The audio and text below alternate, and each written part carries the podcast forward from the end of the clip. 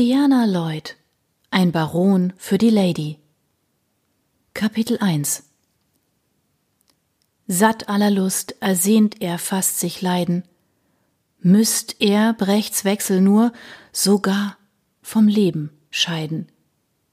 Junker Harolds Pilgerfahrt Lord Byron.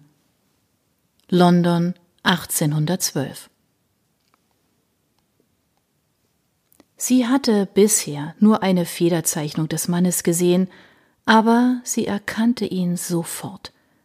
An den wüsten Haaren, dem unbekümmerten Grinsen und an der Art und Weise, wie sich die Menge ehrfürchtig teilte, als er durch den Ballsaal schritt und sich die Menschen hinter seinem Rücken seinen Namen zuflüsterten.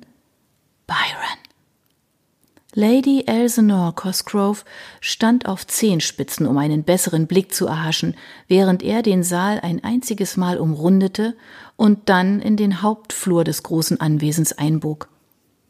Ist wahrscheinlich auf dem Weg zum Kartenspielzimmer oder zu einem Rendezvous. Wie überaus romantisch. Elsinore startete ein Manöver, das sie sich extra für eine höchst desaströse Situation aufgehoben hatte – Sie packte zwei der Perlenknöpfe an ihren Abendhandschuhen aus Satin und riss sie ab. Ach du meine Güte, rief sie aus und versuchte verzweifelt zu klingen. Schau mal, Mama. Sie hielt die Knöpfe hoch, so dass ihre Mutter und ihre älteren Schwestern sie sehen konnten. Meine Handschuhe fallen auseinander. Ach du liebe Zeit. Ihre Mutter blickte finster auf die fehlenden Perlenknöpfe hinab. Wie ich sehe, muss ich wohl mit dem Handschuhmacher ein Wörtchen darüber sprechen, dass er schäbige Ware verkauft? Geh in den Damensalon und such eine Näherin, die dir eine Nadel leihen kann. Los jetzt, befahl sie. Du sollst die nächste Runde mit dem Marquess tanzen. Elsinore wandte den Kopf und bemerkte, dass ihre Mutter zu einem betagten Marquess schielte. Der Mann war so alt wie ihr Vater und doppelt so beleibt. Ihre Schwestern pflichteten ihr eine nach der anderen mit einem stummen Nicken bei, und Elsinore erschauderte. Schon zu Beginn ihrer Saison hatte sie gewusst, dass ihre Tage als unverheiratete Frau gezählt waren. Diese heutige Kostprobe der Freiheit könnte ihre letzte sein. Sie sollte etwas aus der Gelegenheit machen. Nach der Heirat ihrer älteren Schwestern hatte Elsinore mit angesehen, wie aus den halbwegs intelligenten wortgewandten Menschen sittsame, anständige Matronen geworden waren.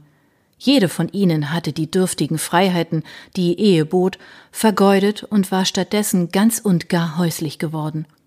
Sie erinnerten sie inzwischen an die Automaten, die sie vor ein paar Jahren bei einer Ausstellung in den Spring Gardens gesehen hatte. Sie waren mechanische Wesen, die die Aufgaben des Lebens endlos und mit großer Präzision wiederholten, wobei von Emotionen jegliche Spur fehlte. Sie würde nicht zulassen, dass ihr dasselbe passierte. Ich beeile mich. Elsenor drehte sich um und duckte sich hinter eine Topfpalme, um zu entkommen, bevor noch eine ihrer Schwestern auf die Idee kommen könnte, sie zu begleiten. Sie schlängelte sich ihren Weg durch den Raum, wich Tänzern aus, ignorierte das energische Winken der Tochter des Gastgebers, Libby, die auch ihre beste Freundin war, und pflügte geradezu durch die Menge. Sie würde die gesellschaftliche Ächtung, mit der ihre Mutter den armen Handschuhmacher morgen strafen würde, und den Kummer, dem ihm das verursachen würde, irgendwie wieder gut machen. Aber Elsinore konnte nicht zulassen, dass heute Abend jemand ihrer Mission in die Quere kam. Das Frontispiz von Byrons neuestem Werk, Junker Harolds Pilgerfahrt, lag klein zusammengefaltet wie ein verborgener Schatz in ihrem Pompadour. Was sie damit vorhatte, machte es zu mehr als nur einem schlichten Blatt Papier. Sie würde den als verrückt, verdorben und gefährlich für alle, die ihn kennen, verrufenen genialen Dichter kennenlernen. Nicht offiziell natürlich. Ihre Mutter würde niemals erlauben, dass man sie mit ihm bekannt machte. Der Mann war schrecklich verrucht. Nichtsdestotrotz würde sie selbstbewusst auf den Mann zugehen und sich als Bewunderin seiner Kunst vorstellen. Sollte er ihr die Gunst einer kurzen Unterhaltung zuteil werden lassen, würde sie ihm sagen, dass sie ihren eigenen Lebensweg in Harolds Reise wiederfand. Auch sie war eines Lebens müde, das mit nichts als gesellschaftlichen Verpflichtungen und Vergnügungssucht gefüllt war. Dann würde sie ihm das Blatt überreichen und ihn bitten, es zu signieren. Das Risiko, dass er sie vielleicht abweisen könnte, war es ihr wert.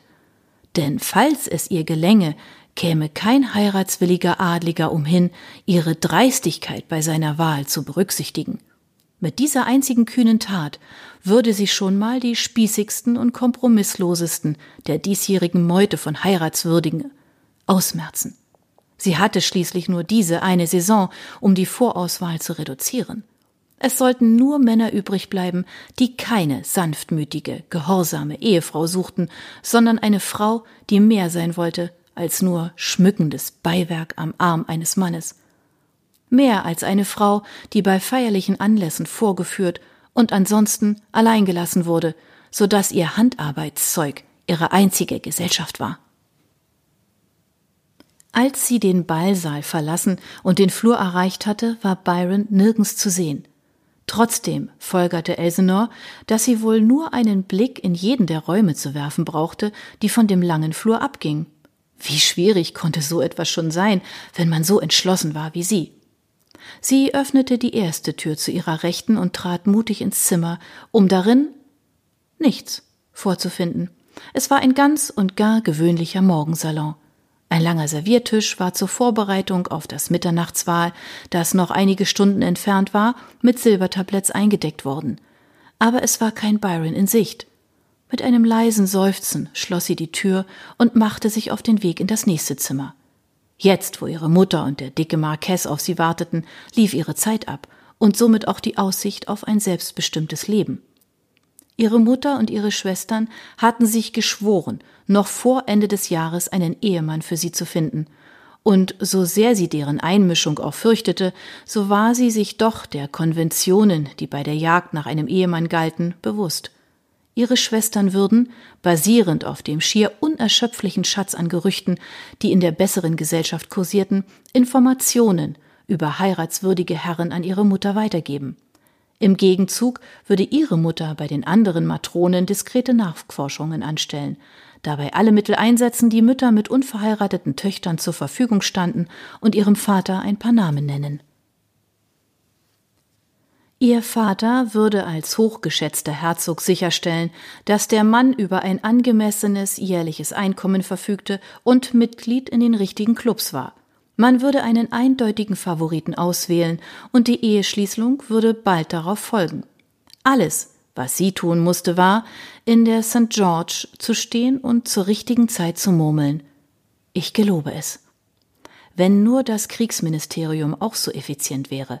Man denke einmal an all die Engländer, deren Leben gerettet werden könnte, wenn all diese Anstrengungen stattdessen darauf verwandt werden würden, die britische Krone zu verteidigen. Frankreich würde in einer einzigen Saison besiegt werden und Amerika in zwei Wochen. Kampferprobte Soldaten und Spione bekämen allein bei dem Gedanken daran, von einer resoluten zukünftigen Schwiegermutter verhört zu werden, weiche Knie. Die Tür zum Nebenraum war leicht angelehnt und Männerstimmen drangen hindurch. Aha, das Kartenzimmer. Sie trat erwartungsvoll durch die Türöffnung. Ein blauer Rauchschleier vernebelte ihre Sinne und sie verengte die Augen, um auch in den hinteren Bereich des Raumes zu spähen.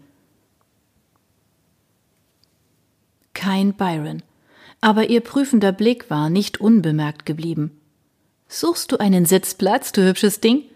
Der junge Lord, der der Tür am nächsten saß, schob seinen Stuhl zurück und tätschelte sein Knie. Was für eine Unverschämtheit! Der schlechte Modegeschmack ihrer Mutter war unter den Damen der besseren Gesellschaft allgemein bekannt.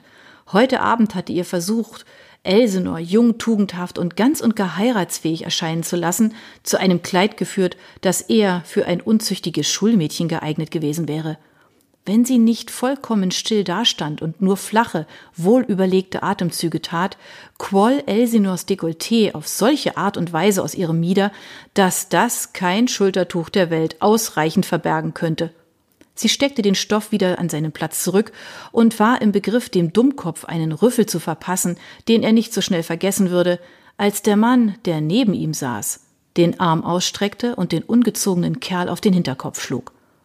Mach dich nicht lächerlich, Mercer. Das ist doch Wallingfords Jüngste. Das spöttische Lächeln des soeben gezüchtigten Lords verblasste, und er begann eine Entschuldigung zu stammeln. Oh, es tut mir schrecklich leid. Elsinor trat zurück in den Flur, bevor er seinen Satz beenden konnte. Die Bemerkung des Mannes bestätigte lediglich, was sie bereits wusste. Als Frau boten sich ihr auf der Welt nur drei Möglichkeiten. Sie konnte eine alte Jungfer, eine Ehefrau oder ein Weibsbild von zweifelhaftem Ruf werden.